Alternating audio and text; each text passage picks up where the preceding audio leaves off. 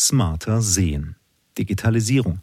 Blinde fordern Barrierefreiheit im Netz. Aus Glaube und Heimat vom 15. November 2020.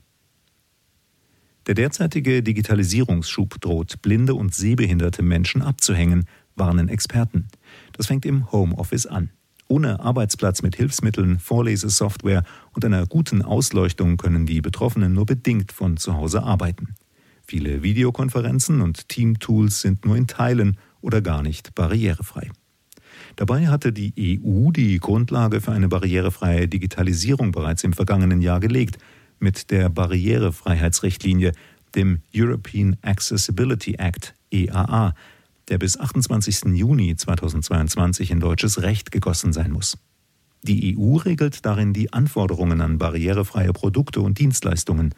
Unter anderem soll der Onlinehandel großer Anbieter barrierefrei werden, außerdem Bankdienstleistungen, Geldautomaten und Zahlungssysteme, zum Beispiel im Supermarkt, der öffentliche Nahverkehr und E-Books sowie PCs, Smartphones, Laptops und Tablets.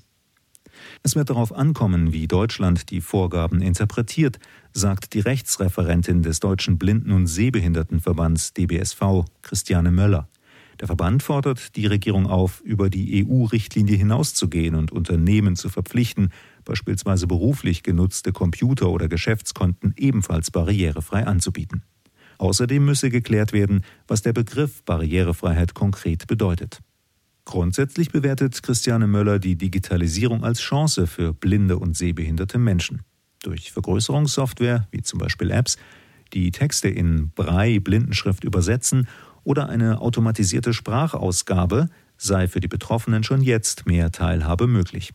Diese Vorteile können wir aber nur nutzen, wenn diese Webseiten, Apps und Bedieneroberflächen tatsächlich barrierefrei programmiert sind, sagt Möller. Sie hörten einen Artikel aus Glaube und Heimat. Die Mitteldeutsche Kirchenzeitung wird herausgegeben vom Evangelischen Presseverband Mitteldeutschland e.V. Chefredakteur ist Willi Wild. Im Internet erreichbar unter www.meine-kirchenzeitung.de. Ihr Sprecher war Markus Wetterauer. Die Rechte des Artikels liegen bei Glaube und Heimat. Er erscheint hier als Podcast des Com-In-Netzwerks in der Blindenhörzeitschrift Das ABC-Journal und auf www.meine-kirchenzeitung.de. Informationen und ein Bestellformular zum ABC-Journal für blinde und sehbehinderte Menschen erhalten Sie unter www.com-in.de-abc.